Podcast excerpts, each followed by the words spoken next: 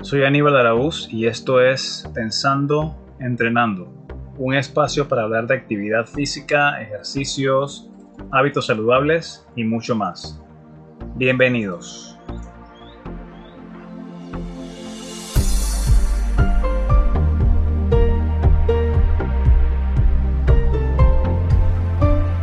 Bueno, bienvenidos a todos a un episodio más de Pensando Entrenando y hoy no estoy solo, tengo una invitada una amiga hace tiempo, aunque nos hemos visto en persona como dos veces, si acaso, pero compartimos intereses comunes en salud y en búsqueda de cómo mejorar la, existencia en general. Ella es Sabrina Alna Imi, si no pronuncié mal.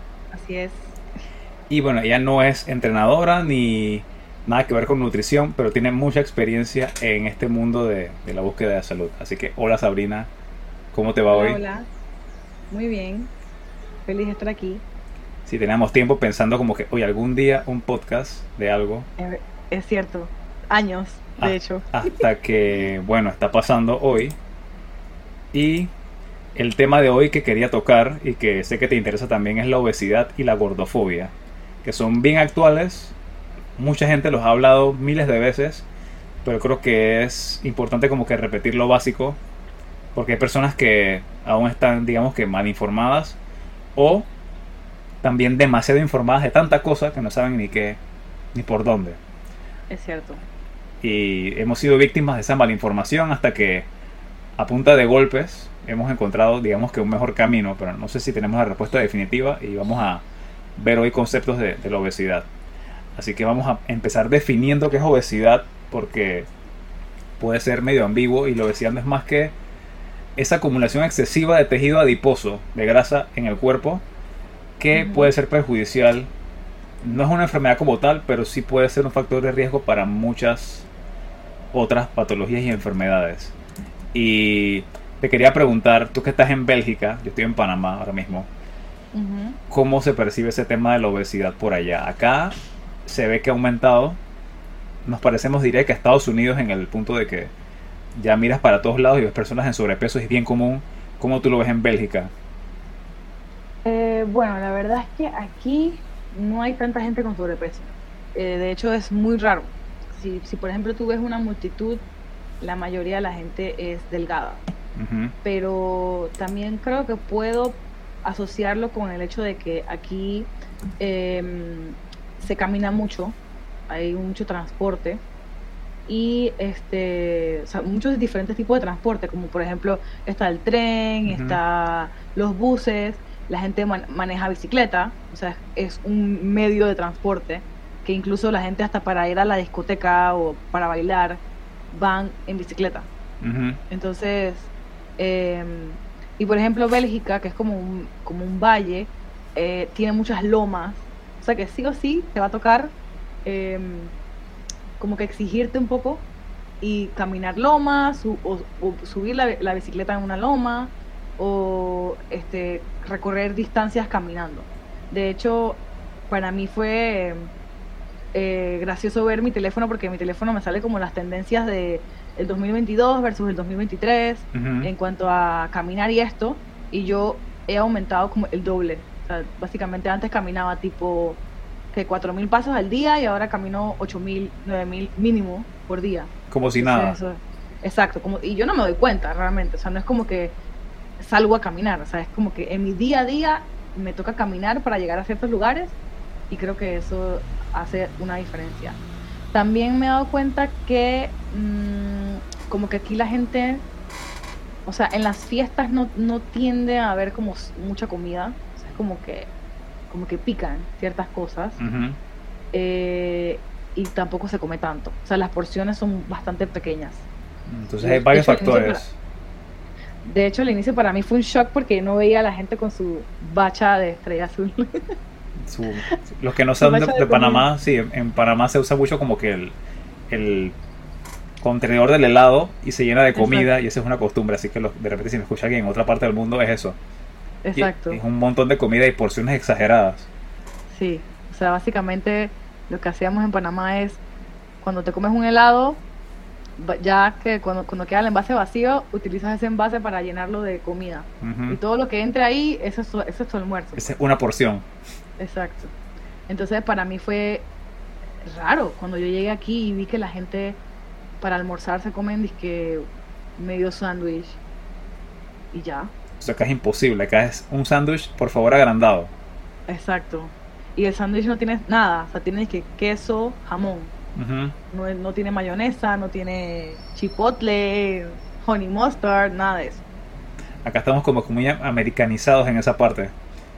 Es cierto, es cierto. Eso es lo otro, que aquí los alimentos no los veo tan procesados. Y al principio es un shock porque te parece que los alimentos no tienen sabor. Hmm. Es como que... No son hiperpalatables, que son como que llenos de sabores intensos como acá. Exacto. Aquí los sabores son bastante naturales. Sí, de hecho, en esa línea me acuerdo cuando me fui a... No fui a Bélgica, pero estuve por Austria.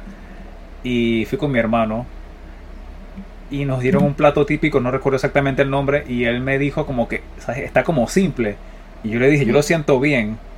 Y era que no estaba cargado en salsas, en aditivos, en preservantes, sino que eran ingredientes naturales, mínimo procesamiento, que es lo que haces en tu casa, y esa es la comida. Sí. Sí, así que yo creo que en conjunto este, pienso que eso hace la diferencia. Es muy posible porque mencionaste varios factores. Primero que hay más actividad física regular no es alta intensidad, sino actividad eh, física moderada o intensidad ligera, pero es constante. La gente en su día a día se mueve y ya hay otro factor que las porciones son más pequeñas y el otro es que la comida no es hiperpalatable, así que no te dan ganas de comer sin parar, como en una dieta cargada en ultraprocesados que tú sientes que sigues teniendo hambre y comes y comes y no, no paras. Sí, y yo creo que podría añadir un factor más y es el estrés porque aquí em, no hay esto de que tú tienes que trabajar sobre tiempo. Eh, si, por ejemplo, sientes que estás muy estresado, puedes ir al, médico y el médico te da una orden para que no trabajes durante una semana o el tiempo que el médico considere que tú deberías estar fuera del trabajo. Y eso todo eso es legal. O sea que las personas se toman muy en serio eh, si se sienten estresados o no. Wow. Y también hay ayudas legales, ayudas gubernamentales en caso tal te sientes muy estresado, si sientes que eh, tu carrera no es la que no es, no es el camino, tu carrera no está tomando el camino que te gusta, podrías hasta cambiar de carrera y eso te lo, te lo tienes ayuda gubernamental para hacer todo eso. Y yo siento que todo eso también influye, porque obviamente, por lo menos en mi caso, yo que trabajo en la publicidad, en Panamá yo no trabajaba ocho horas, eso era mínimo 10, 12 horas, a veces me acuerdo que un día me quedé trabajando hasta las 2 de la mañana eh, y eso era, un, era, era el día a día, era súper normal. Entonces aquí no hay eso, aquí tú trabajas las horas que te pagan y listo. Hmm, entonces es, un asunto, eh, es otra realidad, es como si fuera un mundo paralelo y son todos estos factores que mencionaste, el estrés, las porciones, el movimiento físico, todos influyen en la obesidad y bueno, no podemos esperar que Latinoamérica sea como Europa porque tienen otro tipo de recursos y son países mucho más viejos que tienen de repente experiencia administrativa en, en, muchas otras cosas y esperar que Panamá de repente tenga esas ventajas de un día para otro está un poco lejos, pero vamos a tratar de acá de brindar herramientas para identificar qué factores causan la obesidad, qué implicaciones tiene para que ayudarlos a que tomen mejores decisiones. Así que vamos a ver primero cómo se identifica la, la, la obesidad. Y hay muchos diferentes métodos. El principal que se ha usado toda la vida es el IMC en español o BMI en inglés, que es básicamente la relación altura-peso que Sabrina y yo consideramos como medio obsoleto. Y no solamente nosotros, sino muchas, muchas personas expertas consideran que es una métrica desfasada porque se tomó en cuenta eh, a razón de agilizar el proceso de determinar quién es obeso y quién no, bueno, cuánto mides de altura, cuánto pesas y según el coeficiente que da, determina si eres sobrepeso, si eres normal o si eres obeso. Y Sabrina me estaba contando fuera del aire que eh, eso fue un invento de un belga. Sí. Si nos puedes comentar. Bueno, este, esta fórmula en realidad lo hizo, él es, era un belga que se llamaba Adolphe Lambert Eh, él era matemático astrónomo y él inventó esa fórmula y en realidad no era para medir el IMC, pero después se le dio como este twist porque, o sea, como que parecía que podía funcionar, pero en realidad eh, a través del, del, tiempo se han dado cuenta que, es que no, funciona, porque en realidad no es un indicador preciso de la salud, porque básicamente no tienes en cuenta dónde está el porcentaje ni la distribución de la grasa corporal de la persona. Totalmente. Además, no puedes pronosticar con precisión la salud eh, de la persona en base solamente a su porcentaje de grasa. Y eh, en realidad estas estadísticas solamente fueron creadas, o sea, el benchmark que usaron fue datos de hombres europeos blancos. O sea, que no se tomó en cuenta ningún, ninguna raza, ninguna nada, solamente hombres europeos blancos. Obviamente esto cambia todo, ¿no? Porque no puedes medir todo el mundo en base a este pequeño estudio, básicamente. Sí, y el IMC no mide tanto la grasa, sino la relación altura-peso, y también está el porcentaje de grasa que se mide a través de diferentes métodos. Se usa el, el caliper o el plicómetro, que es como una pinza que saca los pliegues cutáneos. Está también el DexaScan, que es como una cama de agua, te acuestas y la máquina saca una diferencia y te mide tu porcentaje de grasa, cuánto, cuánto músculo tienes, cuánta agua tienes, cuánto hueso tienes. Son medidas más precisas. Eh, y también está el, la relación cintura-cadera, que me parece una herramienta bien, bien útil. Y básicamente es el número de, de la cintura, que sería tu parte más delgada, alrededor del ombligo aproximadamente. Tomas ese número y lo divides entre la medida de la cadera, la parte más ancha de la cadera, y la división. Si por ejemplo eres mujer, no debe dar más de punto .90 y en hombres no debe dar más de 0.85. Así que si tienen a mano una cinta métrica y quieren saber qué tal está su salud metabólica, un buen indicador es el ratio cintura-cadera. Yo saqué mis números, por ejemplo, eh, y mi cintura es 83, mi cadera 102 y me dio .81, que está debajo del .85, que según este número indica obesidad en hombres. Eh, mi IMC, por ejemplo, lo medí y me da 24.4 y 25 es sobrepeso. Y las personas que me conocen y me han visto yo peso 170 libras.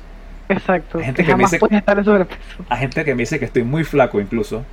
Mido 1.78 o 5.10 y me sale que estoy al borde de sobrepeso. Así que yo no le veo sentido al IMC de manera práctica porque no toma en cuenta si haces ejercicio si tienes masa muscular tus huesos. Como dijo Sabrina fue en base a una sola etnia y en, y en hombres ni siquiera mujeres Así que el IMC de verdad no consideramos que sea muy útil. Lo pueden sacar por curiosidad, pero no es una medida 100% confiable para determinar salud metabólica. De hecho, yo he visto muchas eh, muchas quejas en redes sociales de personas que de hecho son delgadas y que son atléticas y todo esto, que cuando se ponían en las pesas estas que son inteligentes, que tienen el IMC incorporado, etcétera, que les decía, la pesa les decía que tenían sobrepeso o que tenían obesidad. Y tú veías a la persona y tú decías como que era, es claro de que no tienes obesidad.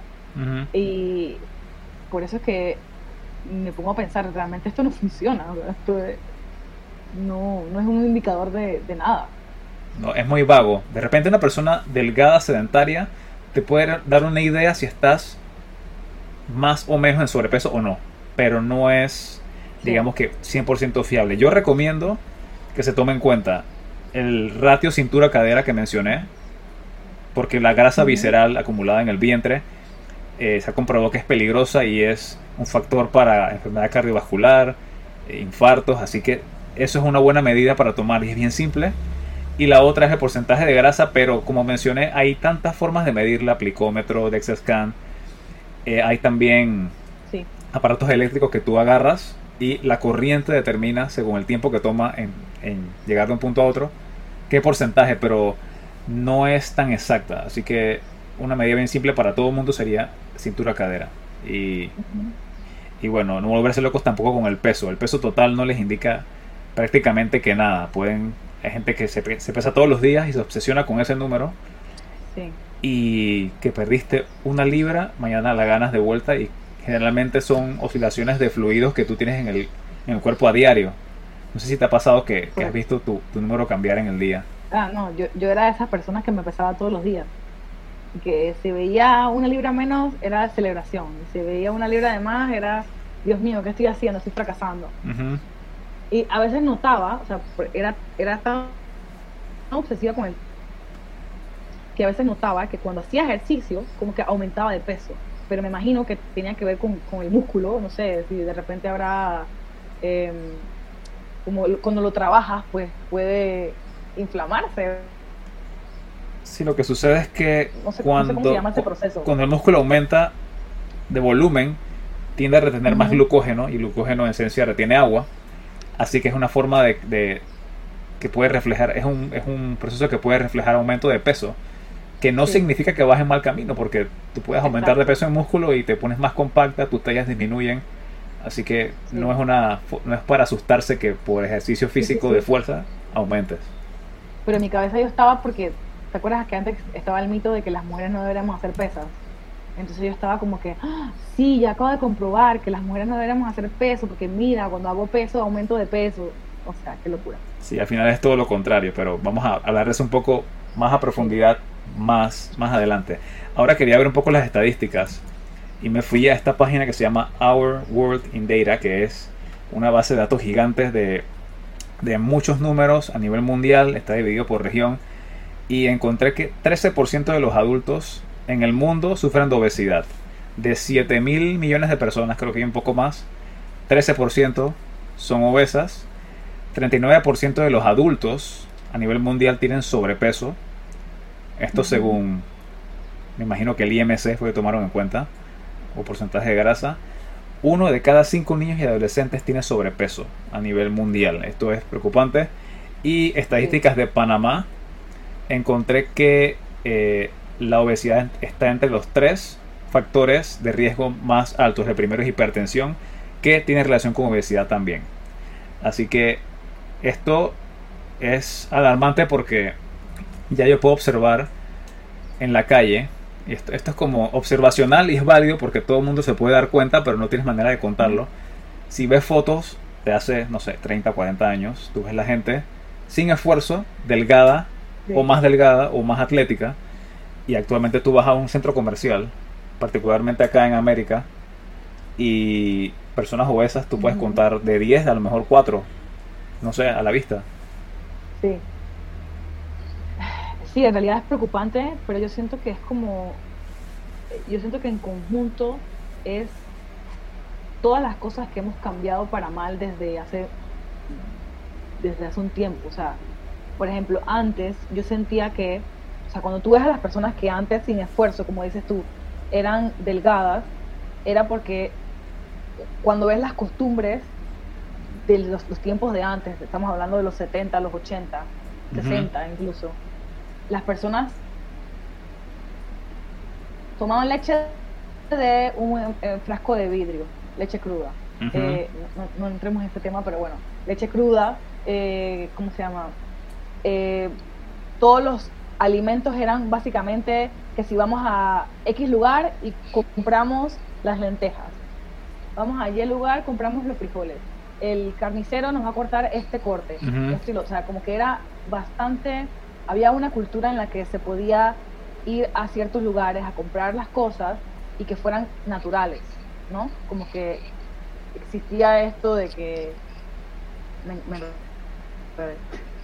Sí, lo que, me estás contando es que, es que había fuentes más naturales de comida y esos factores también influyen y que obviamente eh, la comida también tiene una influencia en el metabolismo si es procesada, como mencionamos anteriormente, altera como tu mecanismo de hambre.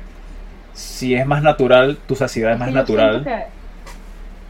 sí, es que yo siento que ahora mismo estamos, básicamente, nos están envenenando con todas las cosas que nos están dando. Entre eh, el MSG, el glutamato monosódico, que está presente en todo, en casi todas las, todas las, la comida procesada, que todos químicos que hacen que seamos adictos a que si comemos un dorito tenemos que comernos la bolsa. Creo que a todos nos ha pasado de que, De que no podemos parar. O sea, es algo como que en nuestro cerebro que, nos dice tenemos que seguir comiendo esto porque es adictivo. Entonces, este, aparte de eso, tenemos, tras que tenemos un montón de cosas que, nos, que han genéticamente modificado para mal para en la comida, todo lo que es mm, el maíz, los, los trigos, eh, todos los granos, todo esto lo han modificado a tal punto de que no es tan nutritivo como solía ser antes. Aparte que ahora tenemos los suelos que no son tan nutritivos como antes. Eh, es como un conjunto de tantas cosas que hace que, que estemos entrando en esto de que vemos personas, estamos viendo a las personas que no están, los cuerpos no pueden procesar todo esto. Exacto. Y esta es la forma en que se manifiesta. Claro. Básicamente. Se, eh, manifiesta de esa manera porque estamos hechos para guardar energía porque sobrevivir. Así que el cuerpo guarda todo lo que tú le das. Exacto. Eres una máquina de almacenar. Lo que no sabe procesar también lo sabe guardar. Y por ejemplo, hemos antes, yo me acuerdo que, o sea, por lo menos aquí en Bélgica todavía se fríen, por ejemplo, las papas en grasa animal. No se utiliza aceites vegetales. Eh, y eso es una gran diferencia, porque ¿te acuerdas que nosotros hemos visto estudios que cuando hay un aumento de aceite, que el aumento de aceite vegetal ha hecho que también aumente la obesidad, o sea que está relacionado, correlacionado la obesidad con los aceites vegetales. Y ahora mismo los aceites vegetales están en absolutamente todo. Cuando vas a un restaurante te cocinan con aceite vegetal. Cuando te comes un alimento procesado, aceite vegetal, o sea, está en todos lados. Y básicamente es básicamente como una nueva pandemia, porque ya no hay forma, ya no hay forma de controlar qué tiene aceite y qué no, este aceite vegetal, pues. Casualmente todo eso que mencionaste, estaba leyendo hace poco eh, un par de capítulos del libro de Jason Funk, El Código de la Obesidad. Ah, sí, buenísimo. Y él menciona ese contexto histórico y se hace la pregunta de en qué momento todo empezó a cambiar. Y básicamente del siglo XVIII para acá, cuando se descubrieron las formas de procesar carbohidratos, de hacer harina, dulces, se comenzó a observar que las personas tendían a aumentar de peso eh, desmedidamente o más que antes. Y desde el siglo XVIII y XIX ya se estudiaba o ya había médicos o profesionales buscando respuestas y encontraban que, que sí había relación entre el procesamiento de la comida y el aumento de peso anormal. Y no con esto quiere decir, porque van a salir de repente personas diciendo, no, es que el carbohidrato no es el culpable. Tampoco estamos diciendo eso, pero el procesamiento de la comida, como dijo Sabrina, hace que sepa diferente, que el cuerpo no pueda lidiar con eso, porque es un exceso de energía que viene y que no tiene fibra, tiene menos nutrientes. Y lo que hace el cuerpo es, como no tiene forma de procesarlo, o no sabe cómo lidiar con tanta insulina, tanta glucosa, tanta grasa saturada que viene de una forma anormal en un paquete, simplemente guardamos exceso de grasa y eso es en consecuencia la obesidad. Y Fong habla de que a raíz del desarrollo médico, del descubrimiento de vacunas y antibióticos, le tiramos como que toda la carga al sistema porque ellos nos van a resolver los problemas de salud.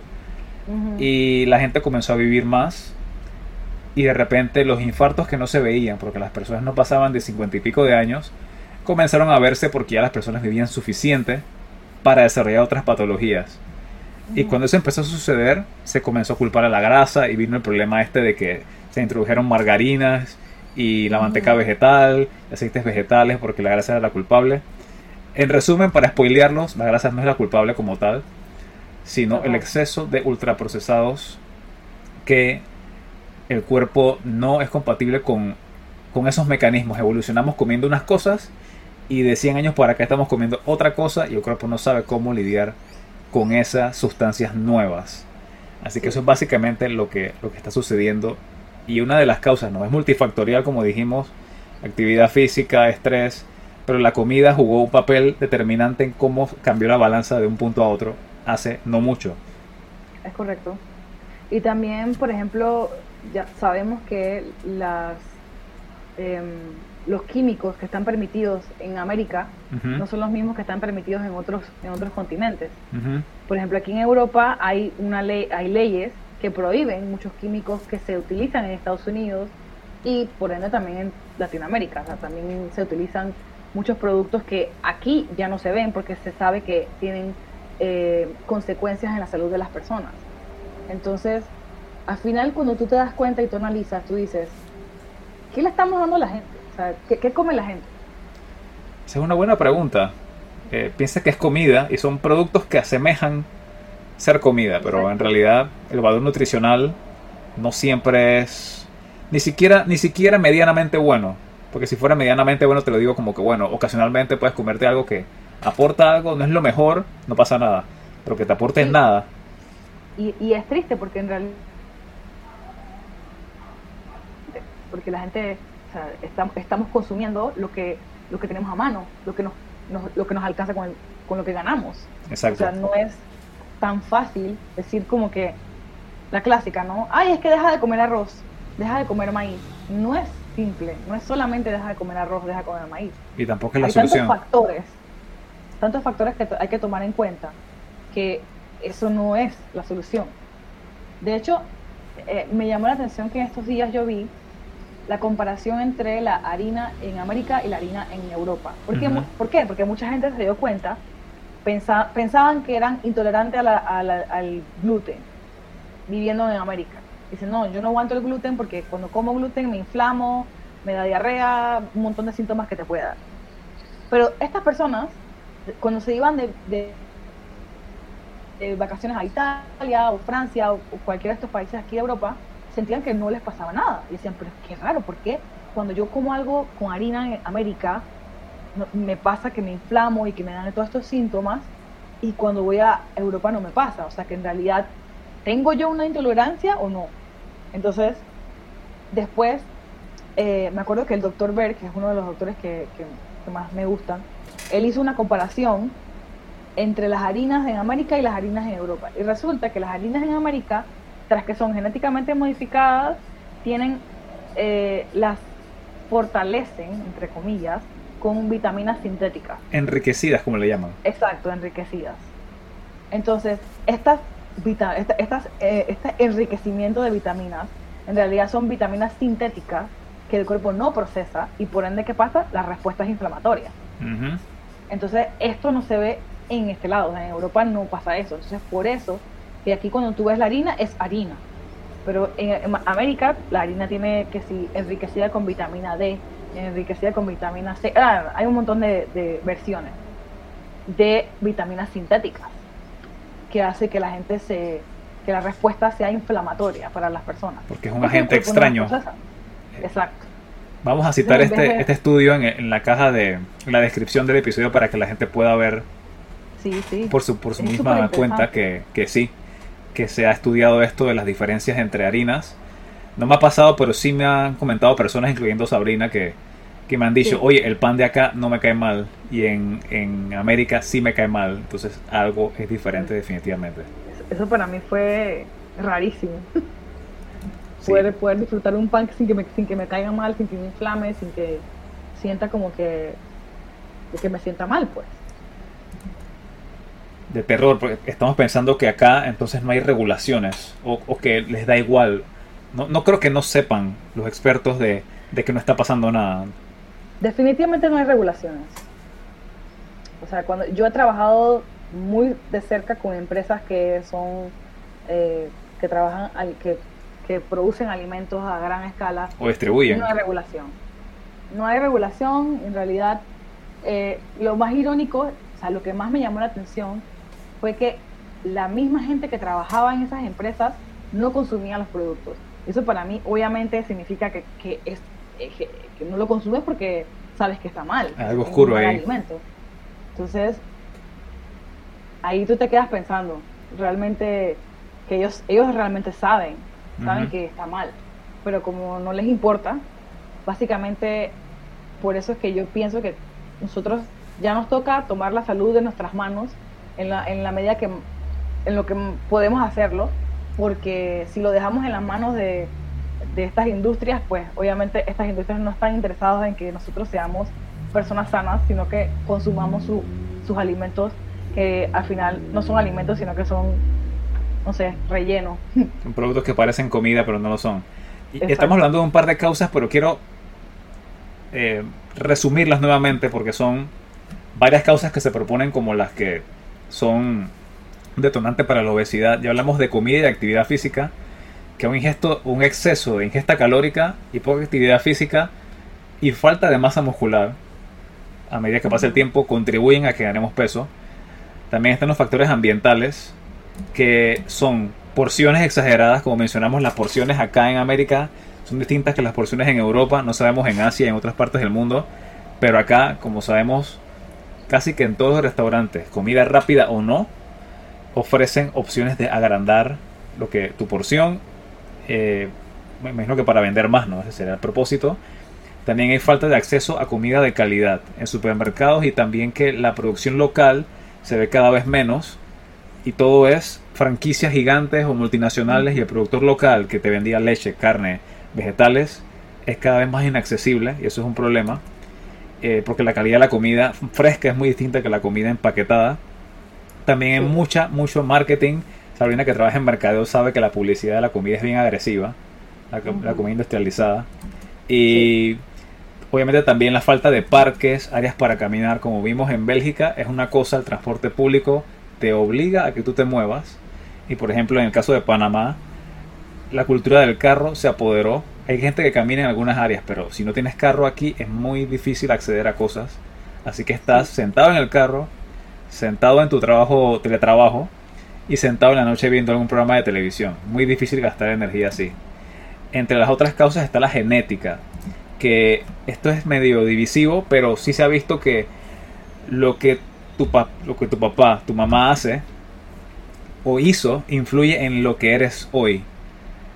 Entonces, eh, a veces no es culpa de la persona recién nacida que ya viene predispuesta a una obesidad, a una diabetes tipo 2, sino que los hábitos de sus padres influyen.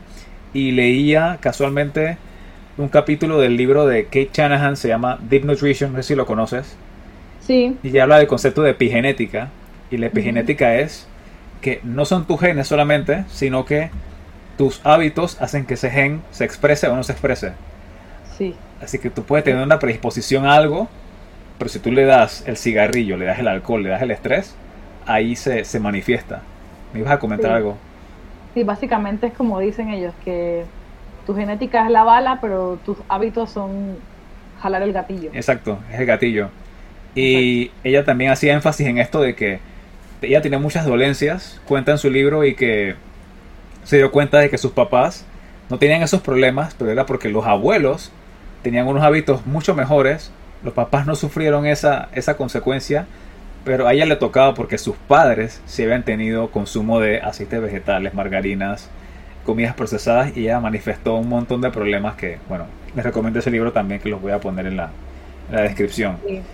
De hecho, de hecho, gracias a ese libro fue que me di cuenta de que, porque yo pensaba que la salud de la mujer era lo importante para que para el crecimiento de del bebé pero resulta que cuando han hecho estudios de la placenta y, del bebé en general, como que también influye la salud del hombre.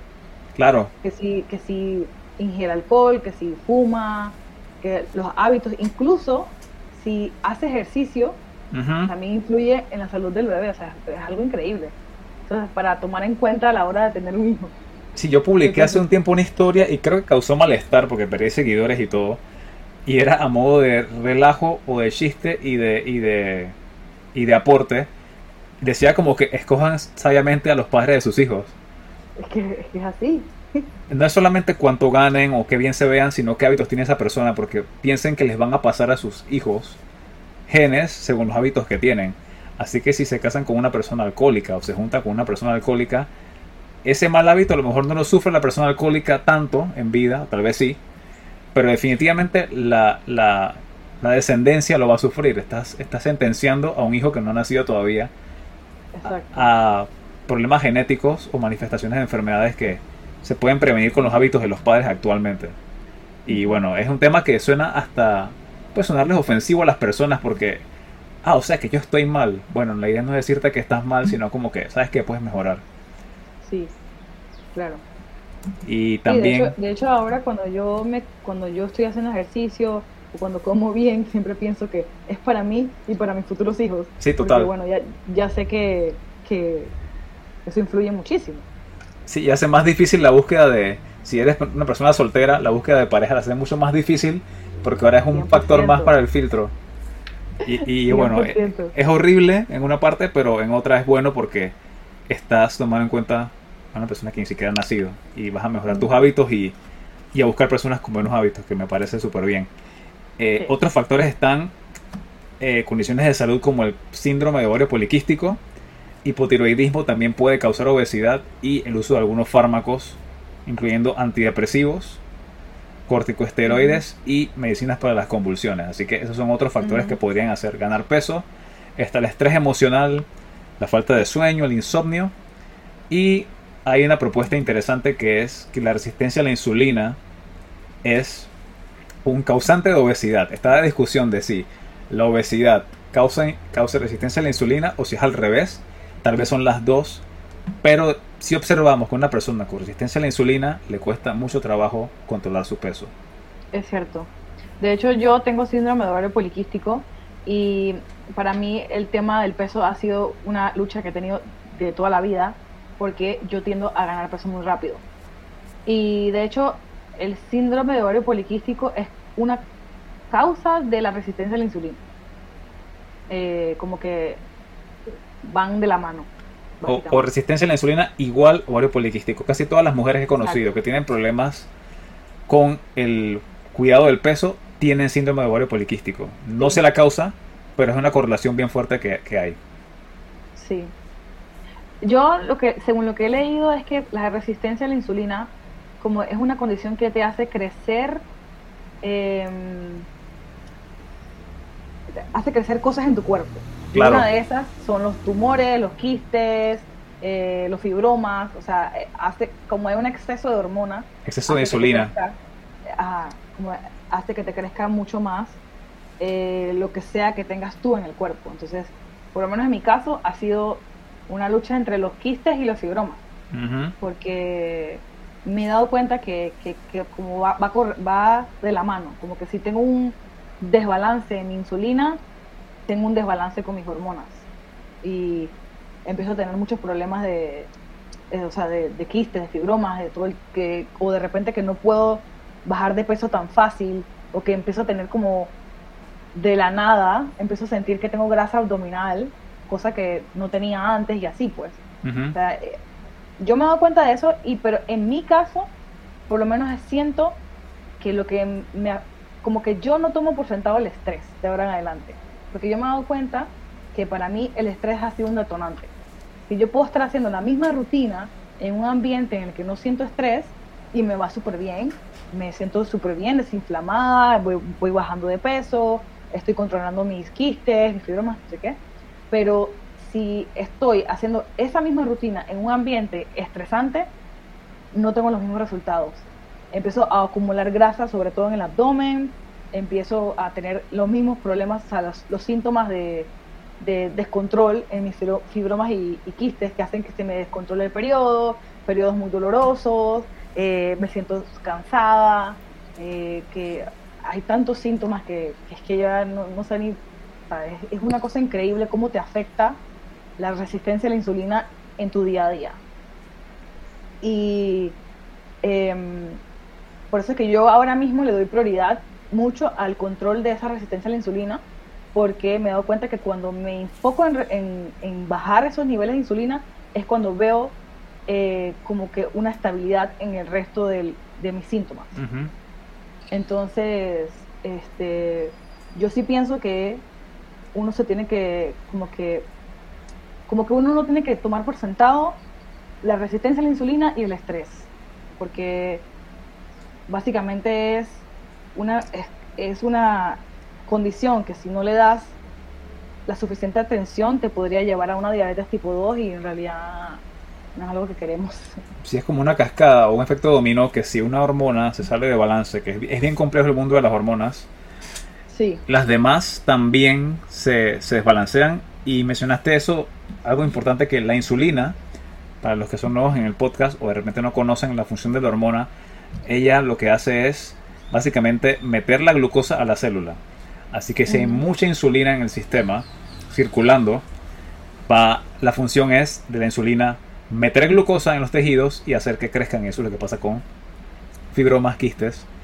Entonces esa es la función de la insulina y como mencionó Sabrina, el, el ambiente estresante eleva el cortisol y eso hace que acumulemos grasa en el, en el, en el vientre y el cortisol no, permite que descansemos adecuadamente. El cortisol libera glucosa en el torrente sanguíneo y eso causa que haya un pico de insulina. Entonces es un efecto, es como una espiral hacia abajo. Si no controlas una, las demás salen de control y eso es un problema grande que propiciado por el estilo de vida moderno. Suerte que allá donde estás tú se toma en cuenta en serio el estrés. Acá no, acá te mandan pastillas para el estrés y sigue con tu vida. Así que Ojalá que eso en algún punto cambie porque no es sostenible.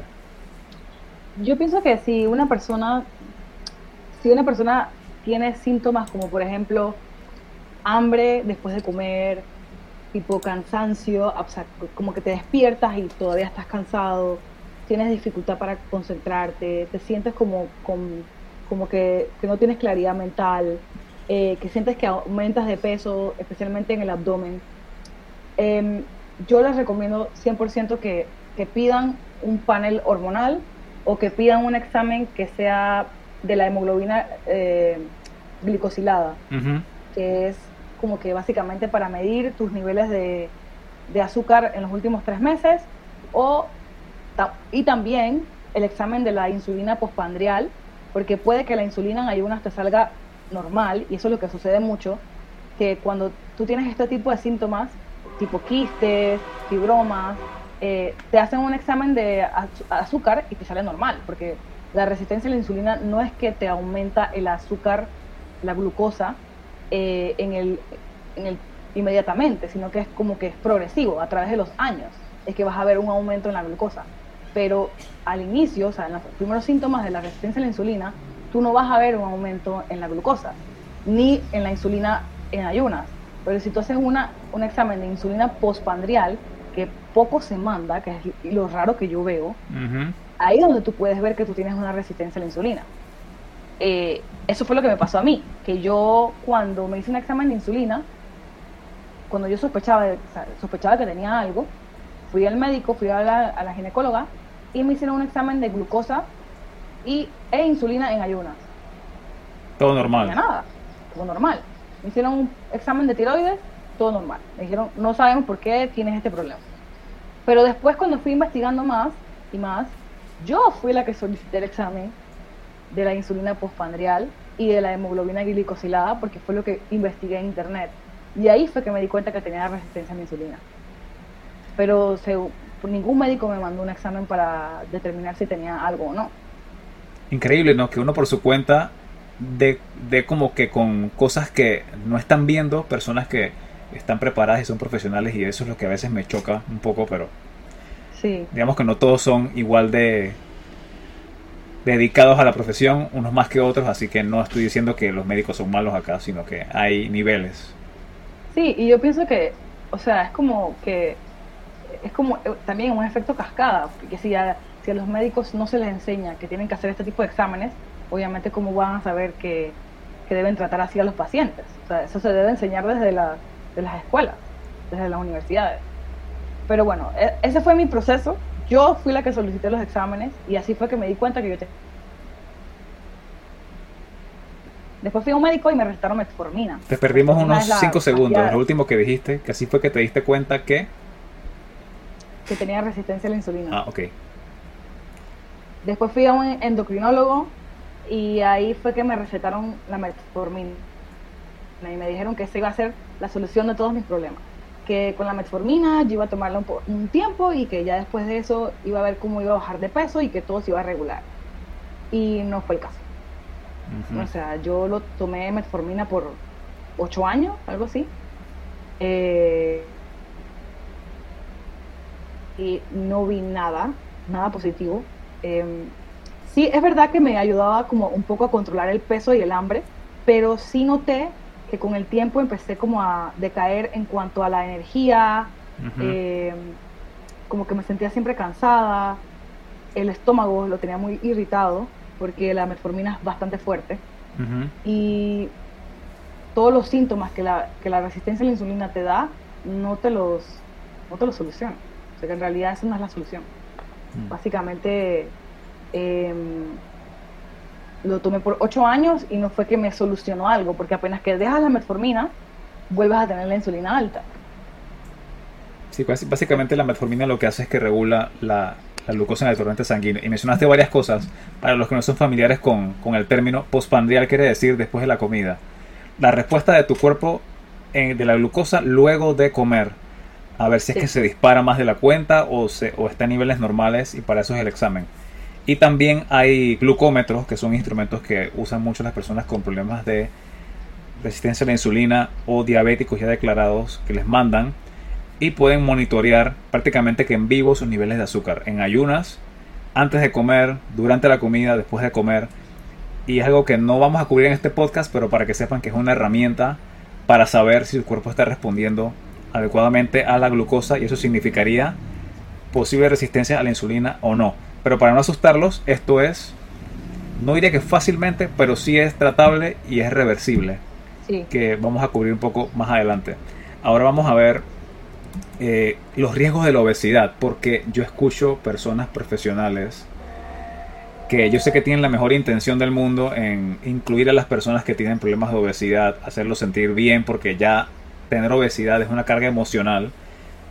Yo no diré que he sido obeso, pero he tenido sobrepeso y ese sobrepeso me ha afectado mentalmente, así que puedo entender por dónde va el asunto, cómo la gente se siente mal con su cuerpo, se sienten mal en el entorno y sienten que son rechazados, que a veces es mental y hay veces que es cierto, porque hay personas que aún en el siglo XXI se burlan de una persona obesa y me parece una falta total de, sentido común y ignorancia por completo del problema.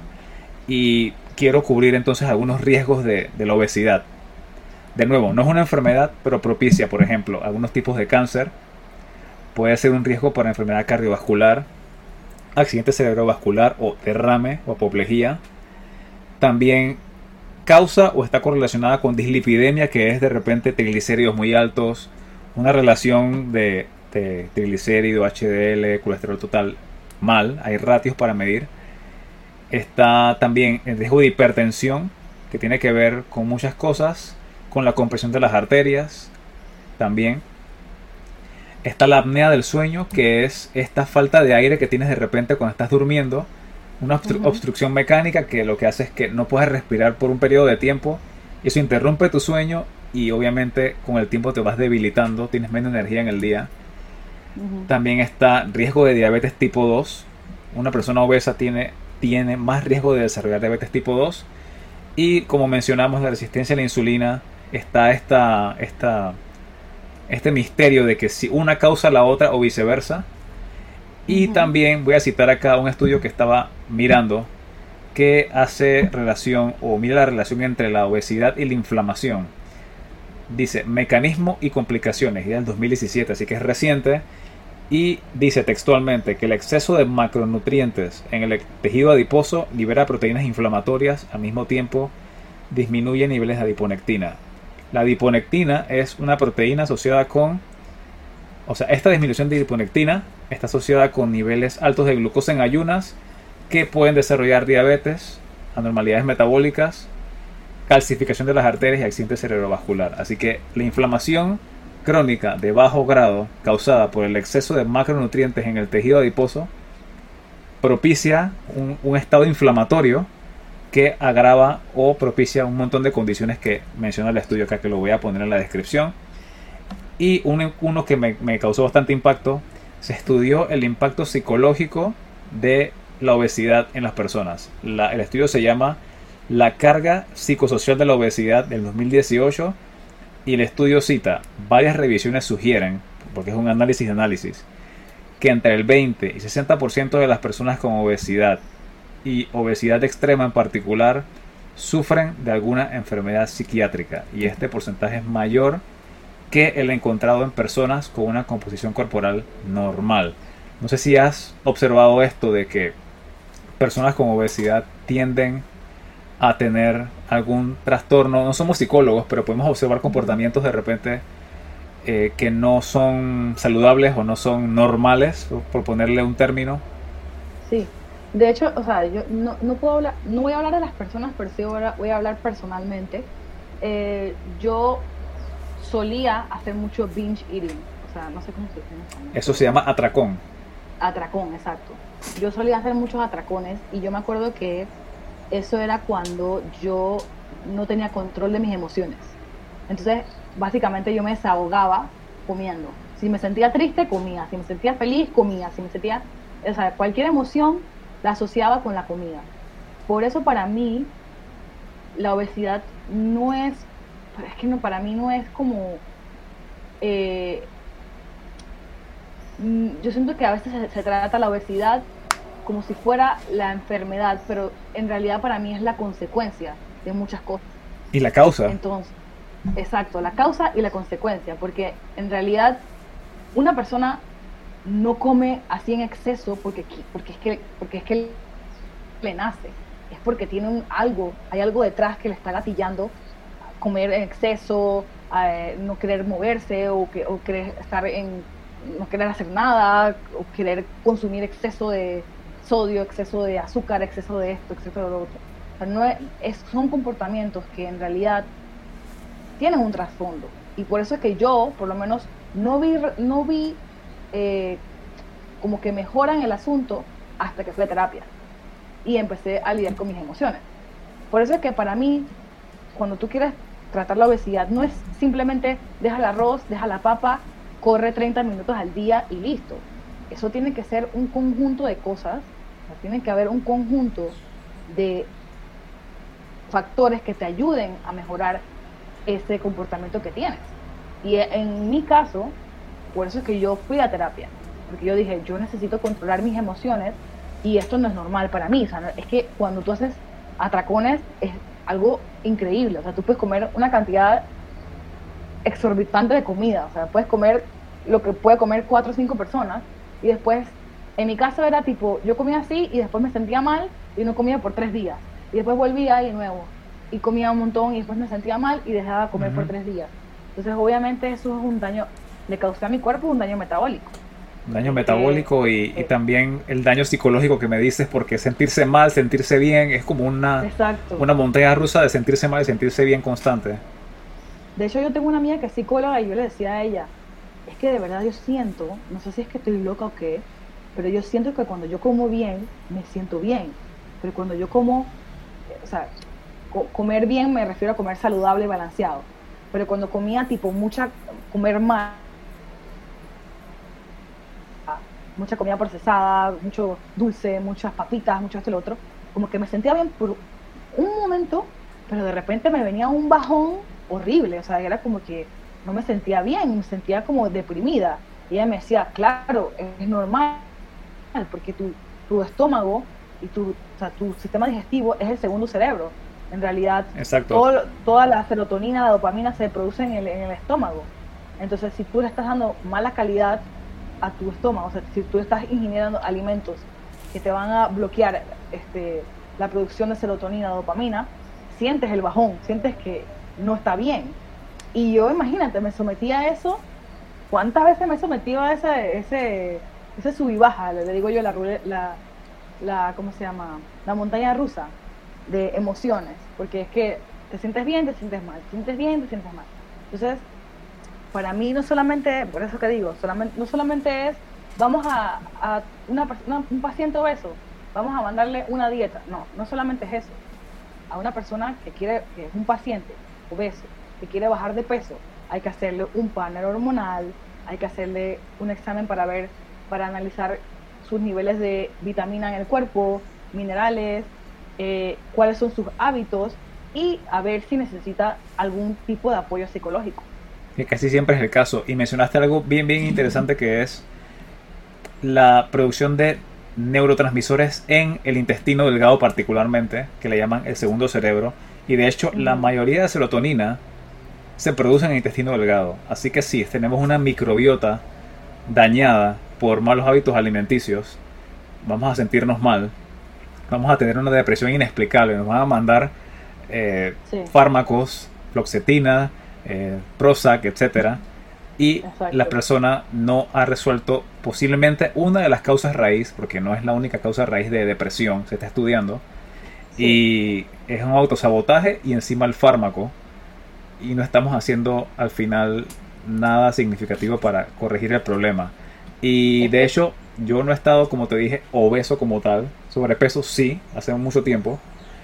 Eh, y particularmente caí en esos atracones también, porque en el momento me sentía súper bien. Uf, el helado, qué bueno. Helado con galleta, porciones como para 3, 4, 5 personas. Y al día siguiente me sentía mal. Y después me sentía bien. ¿Y, ¿Y quién puede con eso? Pero es como una escapatoria temporal a sentirse mal, buscar la comida que hace sentir bien en ese momento. Sí, buscar el confort que te da la comida en ese momento. Pero que no dura absolutamente, no dura nada. Nada para nada. Y de hecho, que, que lo, que tú mencionas, que, ¿cómo se llama? Que los, la, serotonina que se produce en el intestino, em, es increíble cómo, porque no, no estamos diciendo que todos los casos, pero pueden haber, pueden haber muchos casos en los que la solución sería reparar el intestino permeable. Sí.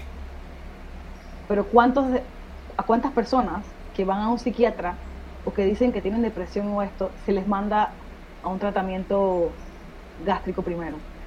En mi experiencia, que yo he estado en psicólogo y psiquiatra por diferentes trastornos de ansiedad, pánico, nunca, te lo pueden mencionar como que tienes que comer bien, tienes que dormir, pero una cosa muy por encima, no sé si es por la formación académica que está centrada en los fármacos, pero no te recomiendan como, de, como pilar del, tratamiento o pilar de la búsqueda de, la salud.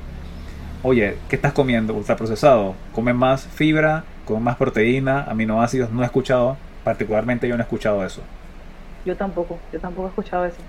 Y pienso que debería ser el primer approach. Tipo, esta persona está sufriendo de depresión. Deberíamos ver si con una alimentación más balanceada puede mejorar sus síntomas. Junto con dormir. Si la persona no está mejorando, pues ahí sí puedes ir más allá, ¿no? Pero nunca he visto que a primera instancia no. se le recomienda a la persona comer mejor. No, y yo quisiera encontrar de repente, si algún, sin alguna persona de la rama de la salud mental, psiquiatría, escucha el podcast en algún momento, me gustaría su opinión profesional y ver si de repente hay un fallo en el, en el sistema médico, si se puede integrar, no sé, la actividad física, eh, considerar esto de una nutrición más densa y no tan chatarra, antes de tomar en cuenta solamente el fármaco. Porque el fármaco también tiene su, su secuencia negativa. Entiendo que hay crisis en que se requiere un fármaco sí o sí, Sí. Pero en muchos casos en los que se toma la ligera los demás hábitos y todo se vuelve recetar y me parece que que no está funcionando como, como quisiéramos que funcionara. Exacto. Por eso es que mucha gente, o sea, a mí, yo me acuerdo que cuando yo empecé a tratar mis síntomas, mi familia me decía, que ay, ya vas tú de hippie, o ya, o que ahora vas a creer en las cosas que no son médicas, o sea, como que crees en la medicina holística, como le decían, ¿no? Pero no es eso, es que en realidad eh, el approach que yo he tenido durante todo este tiempo ha sido tratar el problema de raíz, no dar una solución inmediata. Porque las soluciones inmediatas no, no funcionan. Porque es como que tú, tú tienes una herida que necesita sutura, pero tú le pones una curita. Realmente no estás haciendo nada, simplemente le estás poniendo una solución momentánea. Pero la herida se va a hacer más profunda, más profunda, más profunda y necesita una solución para que tú puedas vivir mejor, o sea, vivir en tu mejor estado en estado óptimo, es lo que cada ser humano merece, pero que bueno, que se nos ha, en cierta medida se nos ha prohibido por la, por la calidad de alimentos y productos que hemos sido sometidos. Por ejemplo, yo ahora mismo soy una persona que sé que, por ejemplo, eh, todo lo que son fragancias y productos que tienen este, estos olores fuertes son disruptores de endocrino. totalmente. Entonces yo sé que, por ejemplo, si yo tengo un problema hormonal serio por la resistencia a la insulina y, los yo no debería añadir más eh, fragancias, o sea, no, debería añadir más productos que me alteren a mí mi sistema endocrino. Entonces yo he ido eliminando todo lo que son fragancias y productos que son químicos. Y la gente me mira como una loca. Dicen que tiene que ver la fragancia con tus, con tus quistes, que tiene que ver la fragancia con tu con tu sistema endocrino, eso no tiene nada que ver. Y pues, me eh. toca a mí simplemente sonreír y decir, bueno, esta es la forma en la que yo la, en, la que yo estoy tratando mis problemas, porque yo sé que yo he leído un montón de esto y, estoy de acuerdo de que si quiero mejorar, tengo que ir mejorando cada aspecto de mi vida. Totalmente. Y bueno, mencionaste el tema de estrogénicos. El tema de estrogénicos, pero voy a dejarlo para otro podcast porque ese es otro es demasiado rabbit hole como para meterse hoy porque uff, no terminamos nunca. Y quería ver para las personas que tienen sobrepeso o tienen obesidad, mencionarle beneficios que pueden tener prácticamente que inmediatos si logran controlar su peso, si logran mejorar su composición corporal. Porque no solamente perder peso, siempre recomiendo mantén músculo, pierde grasa y ese proceso es lento si, si lo estás haciendo bien. Y los beneficios básicos son tu presión arterial, si está fuera de rango, se va a normalizar. Tu perfil lipídico va a mejorar. Si tienes riesgo de diabetes tipo 2, va a mejorar también.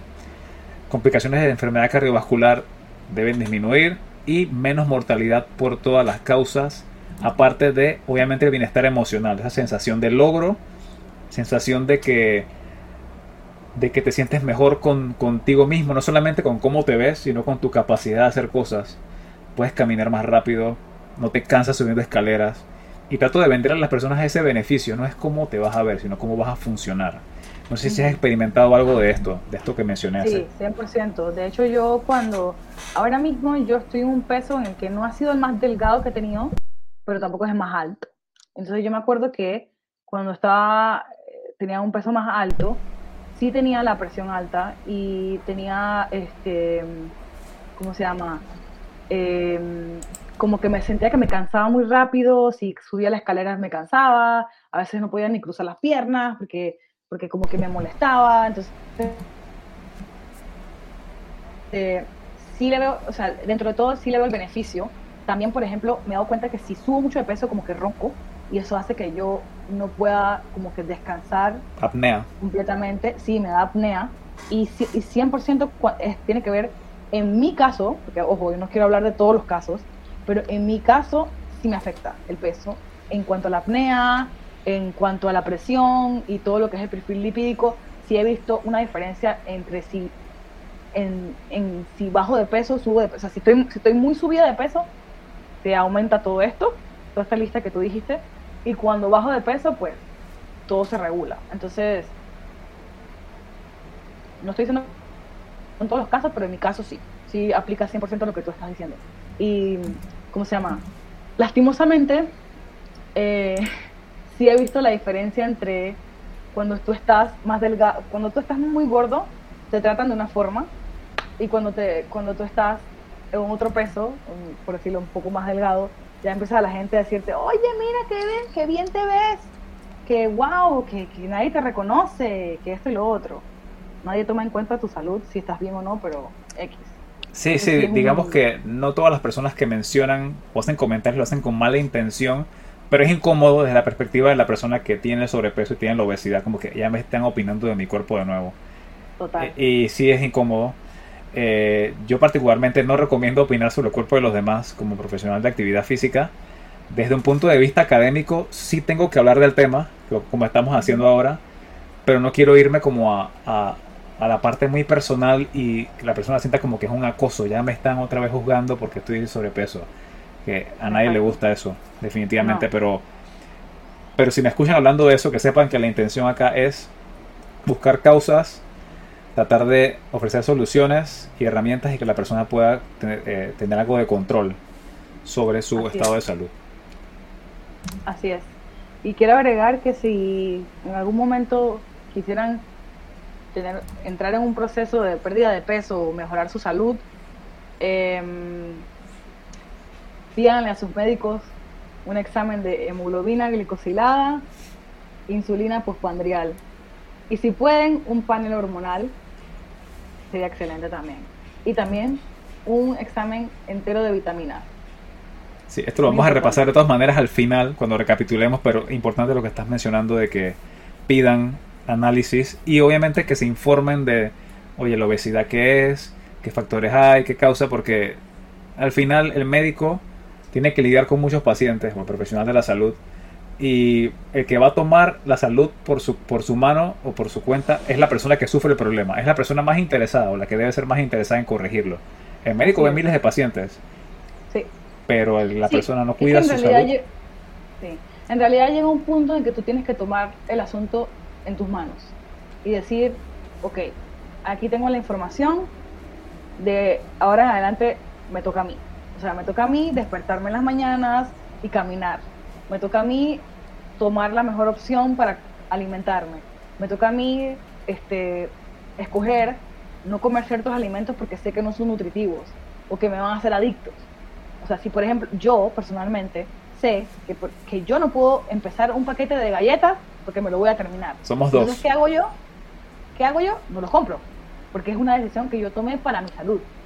Entonces, este, es una, básicamente, es una decisión del día a día, de mejorar mi salud, de mejorar mi vida, porque es que yo siento que me lo merezco y siento que merezco vivir mejor. Y pues también siento que la gente tiene que, que prestar atención a qué les va mejor, qué les cae mejor a ellos. Por ejemplo, yo, yo hay ciertos alimentos que aunque sean saludables, por ejemplo el brócoli, el coliflor, los, etcétera, los crucíferos en general, a mí me caen mal. Entonces, los tiendo a evitar porque a pesar de que sean saludables, no los proceso bien por el momento, así que lo que hago es que escucho mi cuerpo y digo, ok, esto no, no va para mí. Y eso aplica para todo. O sea, en realidad tienes que escuchar qué va, qué va bien contigo, o sea, qué, qué resuena contigo. Si, por ejemplo, yo, por ejemplo, me di cuenta hace poco que antes yo solía caminar 10.000 pasos al día, pero me he dado cuenta que cuando camino 20.000 pasos al día, duermo mejor, me siento mejor, como que en general me hace más feliz. Entonces yo dije, ok, voy a cambiar, voy a, voy a caminar ahora adelante 20.000 pasos al día. Y eso me mantiene en un estado en el que me siento menos estresada y me siento mejor. Entonces, es escucharse y ver qué, qué, puedes hacer al respecto. O sea, hoy voy a hacer esto, hoy voy a leer un libro, hoy voy a investigar algo que me está pasando, hoy voy a caminar, aunque sea 5.000 pasos. Decisiones que tienes que tomar todos los días, que no va a ser un doctor que te las va a recetar. Simplemente tú tienes que tomar cartas en el asunto. Y yo siento que a medida que tú vas este, enfocándote en sentirte mejor, la, la consecuencia de eso va a ser bajar de peso. Si te, concentras en, en, que quieres mejorar tu, quieres mejorar eh, tu calidad de sueño. Así que voy a caminar más para cansarme y sentir que en la noche voy a dormir mejor. Quiero este, sentir que lo que estoy comiendo es nutritivo. Quiero hacer más actividades, quiero bailar, quiero, eh, no sé, quiero patinar, quiero pasar tiempo en, el parque, quiero este, quiero bajar el estrés todo eso, todo ese conjunto de acciones van a hacer que tú bajes de peso. Aunque no estés concentrado en que necesito bajar 20 libras antes de esta fecha porque viene la boda de mi primo. O sea, simplemente, no es, simplemente porque es difícil, es tomar decisiones día, día a día para bajar tu estrés, ser más feliz y en consecuencia vas a ver que vas a poder bajar de peso. De hecho, en estos días me di cuenta que muchos de nosotros, o sea, los adultos, ya no tenemos hobbies. Qué triste. Porque estamos concentrados en que tenemos que trabajar, tenemos que trabajar, tenemos que trabajar. Y yo no culpo a nadie de esto porque todos caemos en eso. Pero ahora me doy cuenta de la importancia de tener hobbies.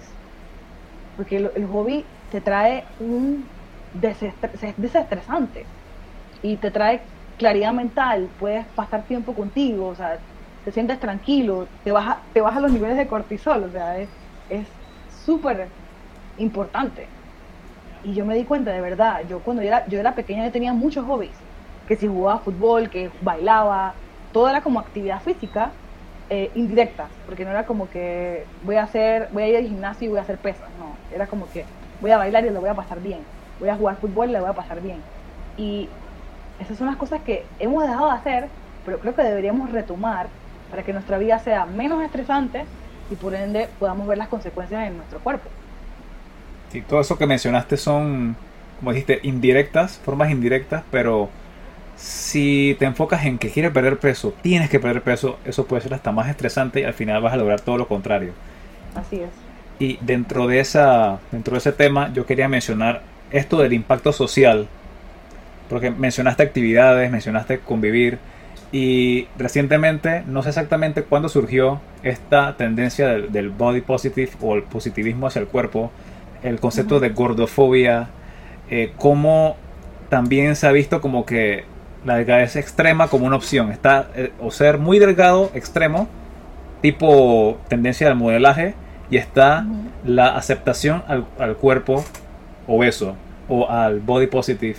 ¿Cómo, ¿Cómo tú ves esto? Porque yo lo veo que a veces tira el mensaje incorrecto, a lo mejor la intención es buena, pero siento que la consecuencia del mensaje no está causando el mejor impacto. No sé cómo lo ves tú. Yo, yo estoy de acuerdo en el sentido de que mucha gente disfraza su desagrado con, con las personas gordas diciendo que es que están preocupados por la salud de la persona. Y eso no es cierto. O sea, mucha gente eh, no está preocupada por la salud de la persona. Básicamente les estorba ver gente gorda. Es cierto. Eh, y, ¿cómo se llama? Porque también existe, por ejemplo, los skinny fit. Las personas que, están, que están em, perdón, skinny fat. Skinny fat. Las personas que están, eh, que están delgadas, pero cuando les hacen un examen tienen todo alto. Que si los triglicéridos, que si la, eh, el azúcar, la glucosa, todo, todo está fuera de control. O sea que en realidad para mí el peso no determina si estás saludable o no. Pero este sí pienso que mm, como que no me da, miedo hablar de este tema. Es necesario, sí, sí, igual pues, estás en el podcast y la idea es como que, bueno, puede ser chocante alguna idea, pero la intención acá es alguna contribución, algún mensaje que cale en alguien y le cambie algo que lo haga mejorar su condición actual o la de algún familiar o una persona que conozca. Pero yo sí pienso que si, por ejemplo, tú personalmente no te sientes bien con el peso que tienes y quieres cambiar, eso tampoco está mal. O sea, está bien querer mejorar tu vida y si dentro de eso consideras que este, te sentirías mejor. A mí me pasa que cuando yo me siento mejor como que en cierto peso y cuando veo que voy subiendo mucho de peso como que no me siento bien porque empieza, se me empiezan a dormir los pies o, o, que se me empieza no me puedo cruzar las piernas porque se me duermen ya yo pienso que esto es algo que tengo que tomar en cuenta porque no quiero como que tener mayores consecuencias al respecto. Hoy es que se me duerman los pies mañana qué va a ser una neuropatía que no, no puedo sentir los dedos del, del pie o sea eh, tampoco es dejar la salud a, al aire y decir como que, ah, bueno, yo pese lo que pese, yo me quiero. Sí es cierto, no, no eso, no, eso, no, varía, no varía el amor hacia ti según por el peso que peses, pero tampoco pienso que es que hay que ser negligente al respecto. Eso, negligente, dejarlo todo como al abandono. Exacto. Hay que tomar en, hay que tomar en, cada, cada persona tiene que ser, hacerse responsable de su cuerpo y decir como que, ok, esto no va, esto no, no me gusta, eh, esto no, no, no, concuerda con, no, no me siento bien así. Si tú eres una persona que, que, en el peso que tú estás te sientes bien, perfecto, o sea, no hay ningún problema. Pero si sientes que quieres hacer un cambio y que te sentirías mejor este, bajando tu peso o que, o que controlando tu controlando tus síntomas que te están molestando en el momento, pues pienso que, lo, que tienes que tomar cartas en el asunto y darte a ti mismo lo que tú mereces. Sí, yo pienso que, que mencionaste muchos temas ahí. Uno, que sí, definitivamente hay personas que disfrazan su preocupación por la salud y en verdad les, les molesta ver una persona obesa. Eh, por diferentes razones, porque fueron criados así o porque simplemente tienen una personalidad abusiva, no sabría la razón exacta.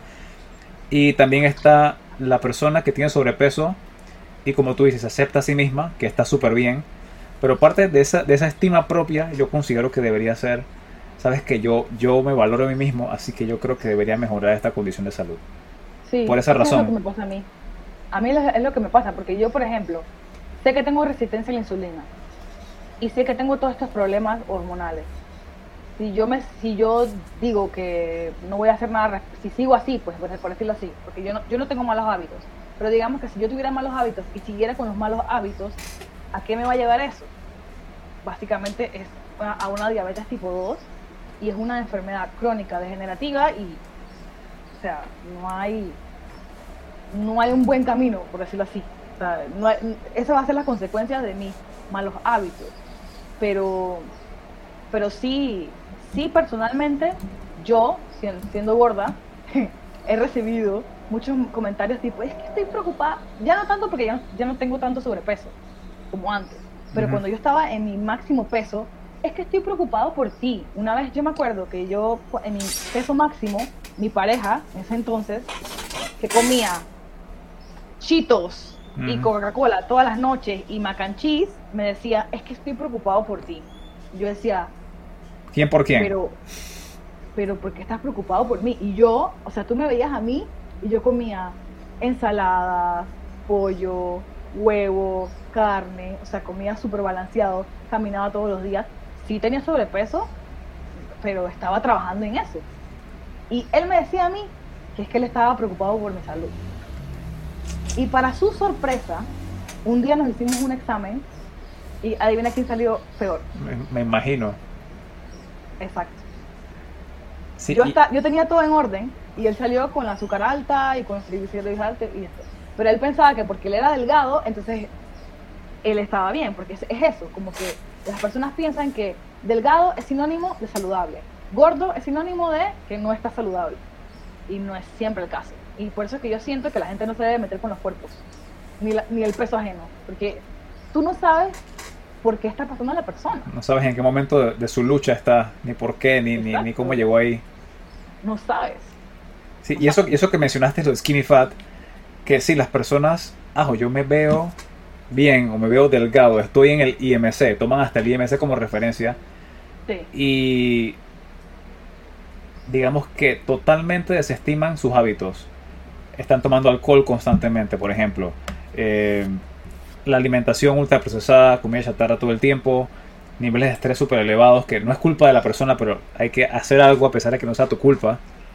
Entonces, esta, esta mentira de que, o este debate que se ha puesto de gordo versus flaco, me parece que es muy reduccionista, no dice la historia completa. No quiero decir entonces que los riesgos por obesidad no sean válidos, porque sí lo son, pero no por estar delgado quiere decir que estás completamente a salvo o saludable. Y la propuesta entonces es que te enfoques en mejores hábitos y en volverte más fuerte. Y más fuerte no quiero decir un luchador o el hombre increíble o la mujer maravilla ni nada, sino que te enfoques en tu capacidad funcional de hacer tareas de que puedes caminar, no te cansas, subes escaleras, cargas cosas, riegas las plantas, sentir que funciona, sentirte bien y poner la atención. Si estás en sobrepeso tu sobrepeso y si estás delgado no pensar que por estar delgado estás bien. Eh, enfocarte en mejores hábitos como tú estás mencionando que que estabas en sobrepeso pero a pesar de eso estabas corrigiendo muchas de las cosas que pensabas que estabas haciendo mal, comenzaste a comer mejor, a dormir mejor y mira que recibiste fue prácticamente alguna acusación de que estabas haciendo las cosas mal. Exacto. Y lo irónico fue que fui bajando de peso un montón, porque yo empecé, de hecho yo conocí la dieta low carb gracias a Aníbal y yo la empecé a practicar y me di cuenta que tuve resultados rápidos y sostenibles. O sea, era algo que en verdad me funcionaba. Y yo soy la persona que ha probado absolutamente todas las dietas. Que si la, la vegana, la vegetariana, la, ¿cómo se llama? La paleo, la mediterránea. La mediterránea también es, eh, para mí, la que más me ha funcionado ha sido la mediterránea y la low carb. Entonces, este, em, yo, siendo una persona que ha que ha tratado todas las dietas del mundo, eh, en ese momento cuando empecé a hacer la low carb, que esa fue la que tú me introduciste, empecé a ver resultados rápidos y cuando empecé a bajar de peso fue como que, wow, wow, ahora sí eres saludable. Y es como que, ¿qué hablas? Es solamente un indicador, claro, no, no, no toma en cuenta nada. Exacto. Porque cuando yo me hice exámenes, yo estaba bien. Yo tenía todo dentro del rango, excepto la insulina. Eh, pero no fue que, que, como que hubo un cambio, no, no hubo como que una comparación entre mis exámenes de antes con mis exámenes de ahora. Simplemente visualmente me veía más delgada y para eh, las personas significaba que yo estaba en mejor salud. Pero bueno. Posiblemente algo mejoró, pero no es un indicador fiel de que automáticamente estás en mejor estado. Exacto Porque mira ahora cómo está la moda de la gente que Ozempic y Monjaro, que es como, básicamente es como insulina. Es como un tipo, es, es, le dicen semiglutide, que es como, como, reacciona, o sea, funciona básicamente como la insulina para los diabéticos. Eh, y las personas ahora con obesidad se están inyectando el, nombre, el nombre del fármaco es Ozempic. Ozempic es el nombre del fármaco. Sí. Vamos a poner en la descripción para que las personas vean qué, de qué se trata. Y bueno, quería ir a la última parte, o casi penúltima parte ya. Que bueno, ¿qué podemos hacer al respecto? Cosas básicas. Y bueno, es actividades al aire libre. Sé que en el caso de las personas que viven en una sociedad que de repente favorece el movimiento, que el transporte público va en línea con caminar y moverse. Esto es fácil, pero en un lugar como Panamá tienes que sacar tiempo intencionalmente porque si no te quedas en el mall y en la oficina. Si no, no te mueves nunca. Está ejercicio regular. Y cuando hablo de ejercicio regular, me refiero a tanto actividades aeróbicas, que puede ser simplemente caminar, y también ejercicio de fuerza, que insisto siempre, que el músculo no te va a hacer gigante, sino que el músculo, cuando lo tienes en, en el cuerpo, en presencia, ese tejido gasta energía y va a mejorar tu composición corporal a largo plazo. Y si estás adaptado ya, puedes hacer intervalos, que sí debe ser supervisado, recomiendo yo, para que no hagas algo en exceso, te lesiones, pero sí lo recomiendo. En cuanto a alimentación, ya Sabrina mencionó un montón de dietas que ya trató. Aquí la solución no es una dieta en particular, sino como cumplir con algunos conceptos que son que haya saciedad y que haya densidad nutricional. Que lo que tú comas sea predominantemente fibra, no importa qué dieta es, proteína y grasas saludables. Y que lo que tú comas te, calme esa hambre y que tú tengas que esperar solamente hasta la siguiente comida. Que no estés picando constantemente, que no estés siempre con bajones de energía porque comiste algo que te llenó en el momento y al rato ya tienes hambre, no tienes energía. Eh, también el orden de la comida importa. Hablamos el otro día de eso, de que que comer primero para generar mejor, menor impacto de la glucosa en, la sangre. Y básicamente es la fibra primero. Hay gente que pone algún tipo de vinagre con esa fibra, vinagre balsámico, de sidra de manzana. Luego la proteína y luego lo que es más almidonado. No sé si has tenido resultados con esto. Sí, de hecho yo he estado practicando eso hace poco y me he dado cuenta que me funciona.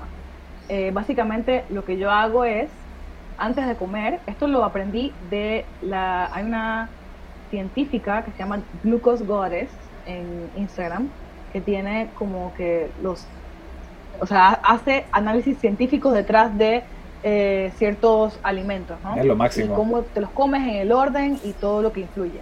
Entonces, ella recomendaba, eh, antes de comer, que te tomaras un vaso de agua con un una cuchara de vinagre eh, de, manzana, vinagre de sidra de manzana. De hecho, este es el vinagre eh, que tiene como, le dicen with the mother, es como con la madre. Que básicamente se ve como, cuando tú ves la botella, se ve como sucia. Es como una nube. Pero no, sí, se ve como, como cloudy. Sí. Nublado. Eh, se ve nublado. Ajá. Entonces, agarras una cuchara y la añades en un vaso de agua.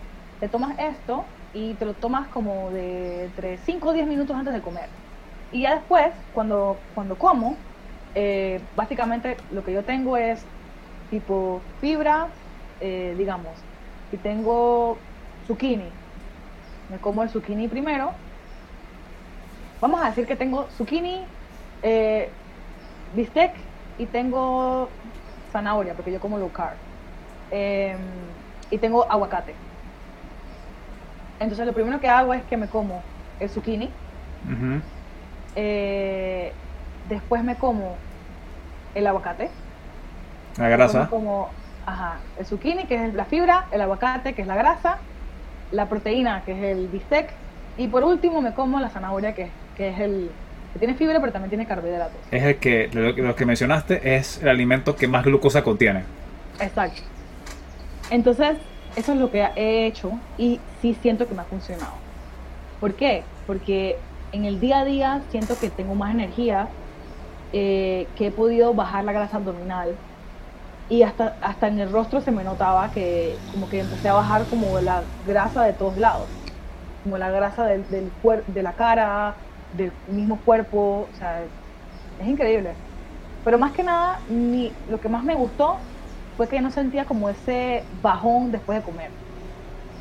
Como que a veces pasa que cuando tú comes, sobre todo cuando tienes resistencia a la insulina, cuando tú comes te da un bajón tremendo porque obviamente es como que tú comes, se te aumenta la, la insulina y después cuando vuelva a bajar sientes como que no tienes energía y ahí es donde viene la segunda taza de café y viene y dice bueno, ok. El Monster y, la, Red Bull. Exacto, hay gente que come disque dulce porque dice, bueno, tengo que comer un dulce para poder, eh, poder tener energía, ¿no? Y sí funciona, pero por muy, muy corto plazo. sí. Es decir, y, y tú sabes lo irónico, lo irónico de todo esto es que yo era de esas personas y no me di cuenta. O sea, es, es como que estamos a hacerlo el día a día. Como que, ay, es que no me, no me siento con energía. Me voy a tomar una taza de café, me voy a comer un sneaker, me voy a, o sea, como que soluciones así rápidas que te dan energía por dos, tres horas y de nuevo viene el crash y, y después vuelves a estar sin energía y tienes que volver a hacer algo para que puedas tener energía para poder terminar el día. Entonces, eso no me gustaba para nada. Y yo siento que cuando tú tienes resistencia a la insulina se incrementa esta sensación, porque obviamente tienes un incremento de insulina más alto. Entonces, eh, este tipo de orden para comer hacer las comidas sí me ha ayudado muchísimo en controlar esos bajones. Y eso es lo que más me ha gustado, aparte de la aparte de bajar de peso, ¿no? Claro, esa es la consecuencia. exacto, eso es lo que hemos estado hablando. Esa es la consecuencia, pero en realidad lo que más me, he enfocado es en, cómo me hace sentir. Y definitivamente me siento con mucho más energía. Y eso me afectaba muchísimo porque cuando estaba trabajando, si yo almorzaba ya me sentía como que me quiero ir a mi casa a dormir. Eh, así que lo he estado aplicando y sí les digo que funciona, 100%. ¿Tú lo has aplicado? Sí, lo he aplicado y definitivamente, eh, junto con otras cosas que voy a mencionar dentro de poco, sí siento que el hambre eh, que viene después no es tan feroz y no es tan pronta. demora más. Y otra cosa importante que estoy mencionando acá son comer relajado. No coman viendo noticias o haciendo algo estresante porque tú tienes que concentrar la sangre en el sistema digestivo para digerir tu comida bien, absorber esos nutrientes. Si comes estresado, no vas a absorber no vas, va, va, a afectar también tu nivel de ácido estomacal si estás muy estresado. Así que ese es otro factor. Bueno, hablando de ácido estomacal, también recomiendan no comer con, tomando tanta agua. Como que primero coma. Antes puedes tomar agua, minutos antes. Si tiene vinagre, porque aporta algo de ácido, pero durante la comida, no porque diluyes ese ácido estomacal. Exactamente. Y, y otra es cierto cosa... lo que tú dices de comer relajado, porque yo solía ser de esas personas que comía mientras que veía TikTok o Instagram y cuando comes, o sea, es que ni siquiera te das cuenta que terminaste el plato. Y tú dices, ya terminé de comer. Y ya ni siquiera, o sea, tu cerebro no ha procesado de que te comiste un plato entero de comida. Estás tipo, oye. Y tampoco masticaste bien, que es otra parte muy importante, que triturar la comida le alivia la carga del sistema digestivo para, porque recuerden que tienen que esa comida destruirla en pedazos minúsculos, en moléculas para poder absorber. Y si tú estás masticando de manera insuficiente, va a ser mucho más difícil para ese ácido estomacal y para todo el resto del tracto digestivo absorber y procesar todo lo que te estás comiendo. Otra cosa importante es el tiempo de las comidas. Principalmente tomamos en cuenta la última comida del día. Tratar de dejar 3 horas, mínimo 2, desde el momento que cenas hasta que te vas a dormir. Te acuestas a dormir a las 9 y comes a las 8, esa es energía extra que no usaste para nada y te va a contribuir a síndrome metabólico a la larga o a obesidad o a problemas de dislipidemia. De hecho yo personalmente yo trato de no comer después de las 6 y me funciona porque siento que duermo mejor, porque como que a veces, bueno, que yo también tengo como una sensibilidad gástrica, que cuando sí como muy tarde, cuando me acuesto, me siento muy llena y no puedo dormir bien, eh, siento que como que a veces se me, se me sube el, como, como que tengo reflujo y esas cosas las puedo evitar cuando como este tipo hasta las 6, o sea, tomo hasta, como hasta las 6 máximo y me, duermo tipo 10, 11, como que le doy unas 3, 4 horas a mi cuerpo para que pueda digerir y, que pueda dormir bien. Pues. Yo lo hago como a las 7 y me acuesto a la misma hora que tú. Y, y sí, sí, como muy, muy cerca de la hora de dormir, tengo problemas de reflujo también, así que definitivamente es otra razón para evitar comer como que tan cerca de la hora de, dormir. Y lo otro es que, en cuanto al tiempo de la comida, es que trate de darle 12 horas desde tu cena hasta tu desayuno. Ese es el ayuno intermitente básico que le recomendaría a todo el mundo. Más de eso, en realidad no le encuentro un beneficio extra. Pero este de 12 horas, súper bien porque le das como un break al sistema digestivo y también contribuye a utilizar energía a largo plazo y a disminuir tu probabilidad de ser obeso o de tener trastornos con los lípidos o con la glucosa. Darle 12 horas al cuerpo. Y también como que despertar la autofagia en el cuerpo. Sí, la autofagia que es básicamente la, habilidad de las células de las defectuosas de que se destruyan, porque tienen que destruirse para no volverse un, un problema más adelante en, en el cuerpo. Y con, con, 12 horas ya puedes lograr la autofagia en tu cuerpo. Necesitas más que eso y con ejercicio de fuerza. Así que no traten ayunos de 3, 4 días, a menos que sea una cosa terapéutica y supervisada. Definitivamente no recomendamos yo, eso. Yo solía ser esas personas que hacía ayunos de 24 horas, 48 horas y no lo recomiendo. No lo recomiendo porque es, muy fuerte. Es muy fuerte y te estás nutriendo al final. Sí, sobre todo si eres una persona que tiene como. Mm, que sufre como de binge eating, de, de comer así, como tener atracones. No es bueno pasar de, de un extremo a otro. No, y de hecho las personas que, que comen desayunos muy, muy livianos, almuerzos livianos, tienden a compensar y a comer de más incluso cuando viene la cena.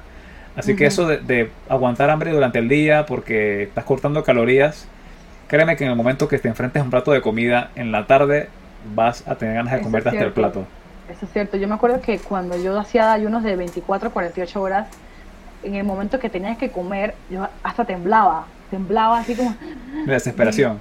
Dios, ajá, hasta que fin, comida, wow. No. Y bueno, mencionamos ahí dentro de, dentro de dietas mágicas el ayuno, que si el veganismo, que si el carnivorismo.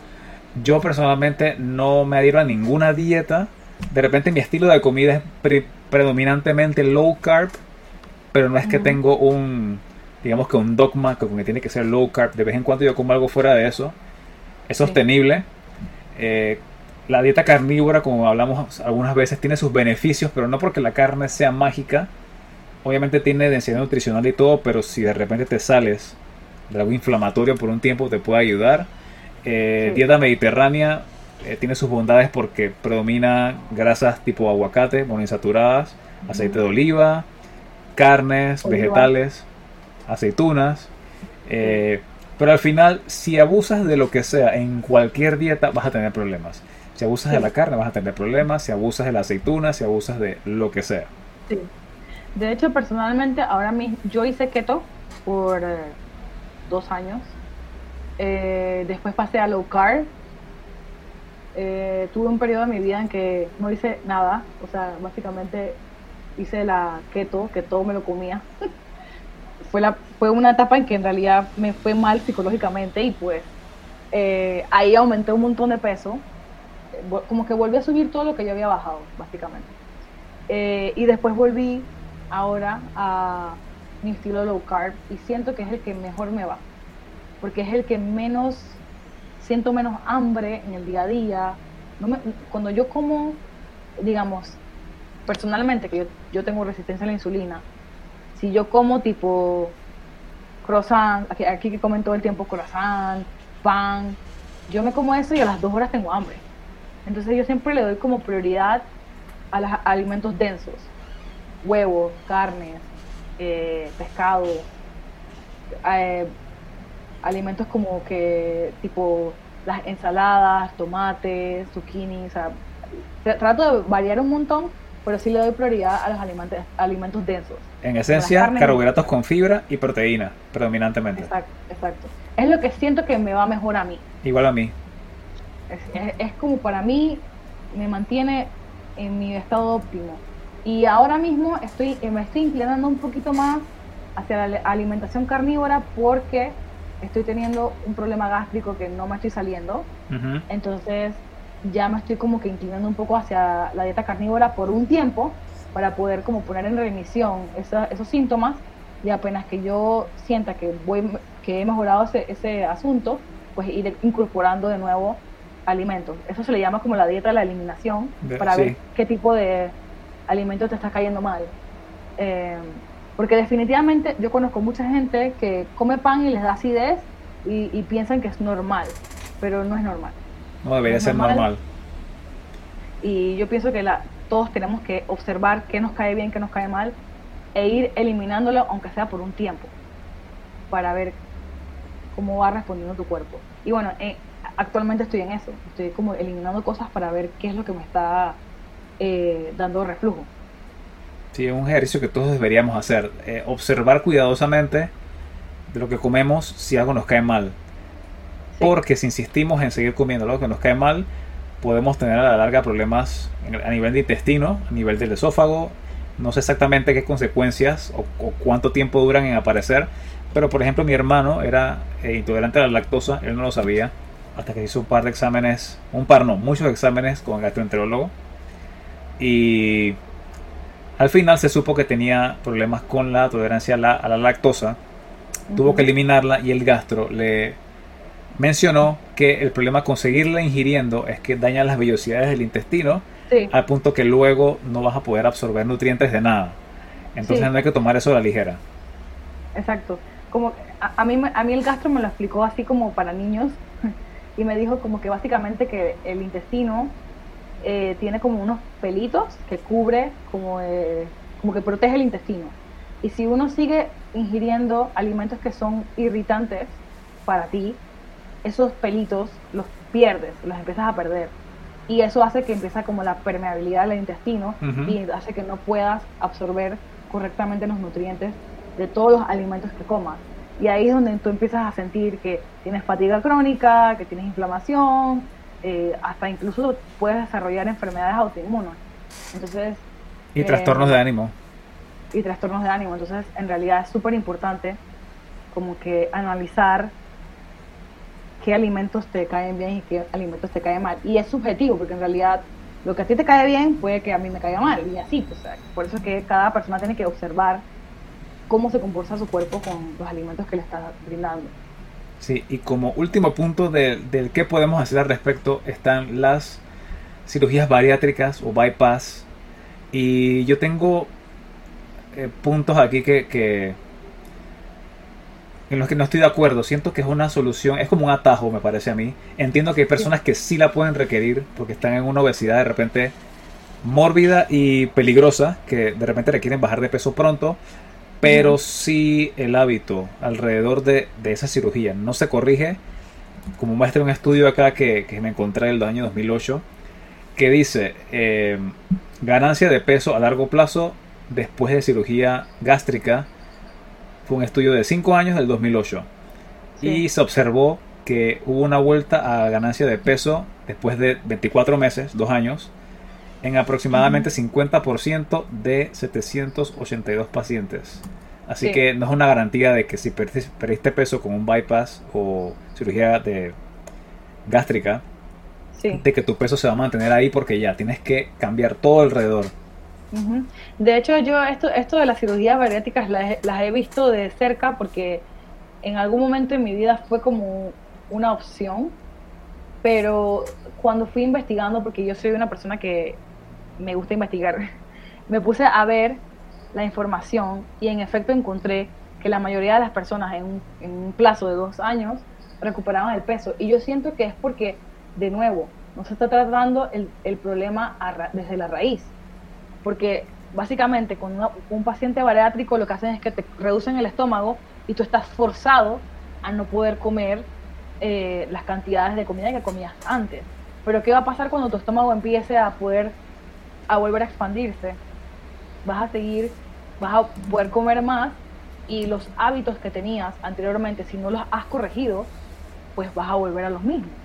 Porque, de nuevo, o sea, este, eh, no es la cirugía bariátrica no es la solución, porque si tienes este, estos atracones y exceso de comida y esto y lo otro, tienes un, tienes, hay un trasfondo psicológico detrás de eso que no has tratado y que pues pones el bypass así como de solución, pero es una solución muy a corto plazo y no pienso que sea como que la solución a largo plazo. Lo que sí he visto es que eh, personas eh, acerca a mí, hecho métricas la mayoría han recuperado el peso. Te perdimos por 5 segundos. Mencionaste que personas cercanas. Personas cercanas a, mí. Em, he observado que las que se han hecho cirugía bariátrica, la mayoría han, han, han subido de nuevo su peso. Todo el a subir, pero sí he visto que las personas que tratan como, como e-, ese factor psicológico que, que les gatilla comer en exceso, sí, sí hay resultados. O sea, sí hay resultados como que sí pueden mantener su peso. Pero por eso digo que también es importante el factor psicológico. Tratar el factor psicológico. No solamente es me hago una cirugía bariátrica y listo. Aparte de eso, este, cuando la cirugía bariátrica tiene sus consecuencias también. Tiene riesgos. sí. Eh, y muchas personas, ya, ya dijimos que, por ejemplo, a través del estómago y el intestino es donde tú absorbes los nutrientes y, produces serotonina, dopamina. Cuando tú cortas el estómago, tú cortas parte de, tu cuerpo donde se absorbe todo, todos estos nutrientes. Entonces, básicamente, eh, muchas personas en, a largo plazo ven que hay una decadencia en su salud. Empiezan a tener problemas como fatiga crónica, inflamación crónica. Em, y yo siento que es como que básicamente tu cuerpo tiene una reserva de vitaminas y minerales y tú vas agotando esa reserva a medida que vas comiendo tan poquito con una cirugía bariátrica y vas perdiendo esa reserva de, de, vitaminas, nutrientes y minerales y pues a largo plazo ves las consecuencias. Y mucha gente se queja y he visto un montón de videos de gente que dice, a mí cuando yo me hice la cirugía bariátrica, nunca me dijeron de las consecuencias que me podía traer esto.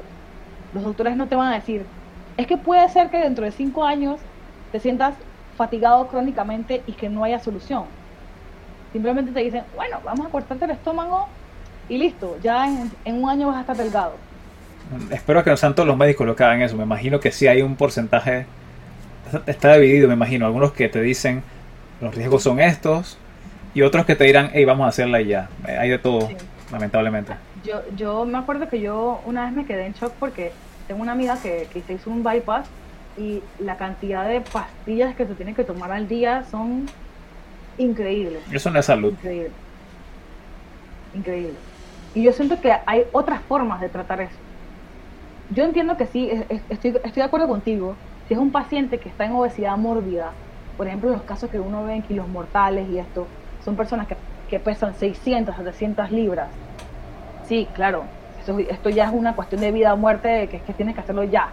Pero si son personas que tienen un sobrepeso, pero pueden hacer otro, pueden, hay otros caminos, o sea, pueden tener otras opciones.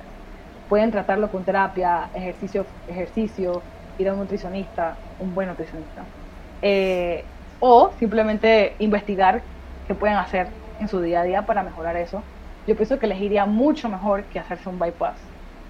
Que como vemos en los estudios, tienes 50% de probabilidad de volver a, subir el peso que bajaste en dos años. Sí, y de nuevo, todos vamos a poner en la descripción para las personas curiosas que quieren ver por su cuenta las referencias y que, vean, ¿no?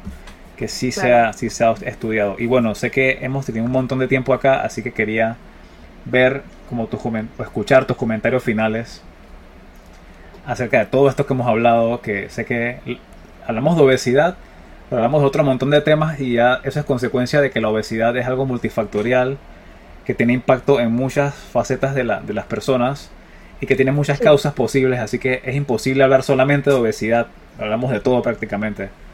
Así que quería escuchar tus, tus comentarios finales. Añadiría el manejo del estrés. Definitivo. Porque el manejo del estrés es hiper importante es tan importante como la alimentación. Em, y de hecho yo solía ser de esas personas que tomaba el estrés por sentado, pero cuando vi las consecuencias del estrés en mi cuerpo me dije, wow, es importante manejar el estrés.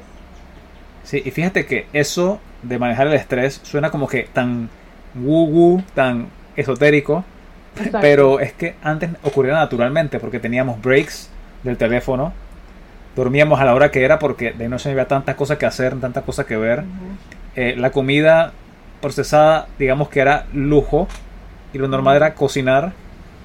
Los trabajos tenían algo de movimiento físico, así que naturalmente teníamos, eh, teníamos la obligación de tomar breaks y de hacer, y hacer actividad. Ahora es difícil estar conectado con lo natural. Estamos es totalmente fuera de, lo que, de lo que evolucionamos. De hecho, de hecho para mí, personalmente, es súper difícil como que yo me tengo que forzar a tomar breaks. Igual yo. A veces, a veces yo me tengo que, tengo que poner mi celular en la sala y decir, no lo voy a ver después de las 11. Pero en mi cabeza estoy tipo... Desesperación. Quiero ver mi celular, quiero ver mi celular, o sea, quiero ver quién me está escribiendo y qué, qué está pasando en el mundo. Tengo FOMO, o sea, fear of missing out. Siempre. Es como... me estoy perdiendo de algo. Me estoy perdiendo de algo, exacto. Como que, Dios mío, que va a pasar, va a pasar algo y yo, yo estoy aquí durmiendo sin enterarme. Como siempre. Es una, locura. es una locura. Sí, o sea, cuando nosotros decimos manejo de estrés, en realidad no es tipo, eh, no te estreses, o sea, no es eso. No es, no es que ir, a yoga, aunque sí puede ser. Exacto. Sino sí. tomar pausas. Es un conjunto de cosas que puedes hacer, es un conjunto de cosas que puedes hacer para sentirte menos estresado. Como por ejemplo, caminar, yoga, pintar, escribir, leerte un libro, meditar, meditar funciona un montón. Antes yo era de las que pensaba que esta vaina de hippie de que vamos a meditar eso es una estupidez. Para nada. Para nada. Funciona. La respiración, los ejercicios de respiración. Totalmente. Funcionan un montón para manejar el estrés. Y añadido a esto, el suplemento número uno que me encanta, que, ok, este, consulten con sus médicos, es el magnesio. Magnesio, el glicinato de magnesio yo, me atrevo a decirlo sin, sin ser médico, tome magnesio. yo soy yo soy la embajadora del magnesio. Tengo todas las formas del magnesio. Tengo, lo tengo en aceite, lo tengo en citrato, citrato de magnesio para, para el estómago, para todo lo que es el sistema digestivo. Glicinato de magnesio me encanta porque cuando me lo tomo de noche me duermo directamente, ya no soy, ya no soy de pensar ¿qué hice en segundo grado? Dios mío, es que ¿por qué en el tercer grado dejé caer la pluma de esta... o sea, yo era de las personas que sobrepensaban la noche y ahora con el glicinato de magnesio, chao, me tomo eso y tengo los mejores sueños. Y de hecho yo, yo una vez compartí con Aníbal como que eh, yo, tenía un reloj que me medía mis ciclos de sueño y cuando empecé a tomar el glicinato de, magnesio, ¿te acuerdas que empecé a tener ciclos de sueños más largos y más profundo, o sea, dormía mucho más profundo.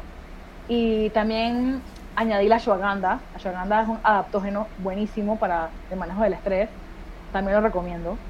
Y también recomiendo que hagan su investigación de cómo puede manejar el estrés. Cada uno es diferente y cada uno puede encontrar las formas en las que pueden liberar el estrés.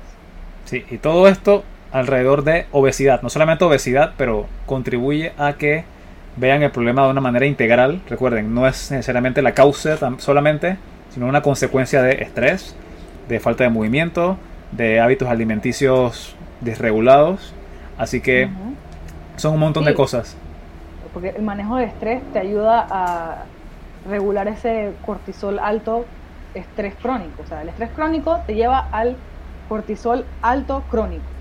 Y pues, si bajas el estrés, vas a ver una, vas a ver una una, un resultado en tu peso, básicamente. Y vas a ver que tienes menos ganas de estar comiendo para confort.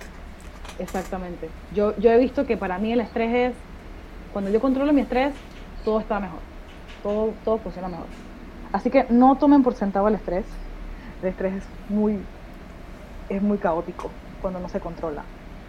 Y si quieren mejorar su salud, manejen el estrés. Definitivo. Bueno, ya hablamos de un millón de cosas y si seguimos podemos quedarnos ahí dos días, pero vamos a cerrar acá. Y esperamos tener a Sabrina en otro podcast, en alguna otra ocasión, con otro tema, porque ella tiene a pesar de no ser experta, entre comillas, en salud, sí es experta porque ha pasado por un montón de situaciones, ha tenido que investigar. Es cierto. Así que esperamos tenerla Haber por acá por pronto. experto. Sí. Así que bueno, este ha sido el episodio número 7 de Pensando Entrenando, sí, 7. Ya pronto llevo a los 1000. Y esperamos que les haya gustado y que hayan sacado información útil que puedan aplicar y mejorar su condición de salud, su actividad física y su vida en general. Así que este fue Aníbal y Sabrina el día de hoy. Y hasta luego, esperamos que les vaya bien.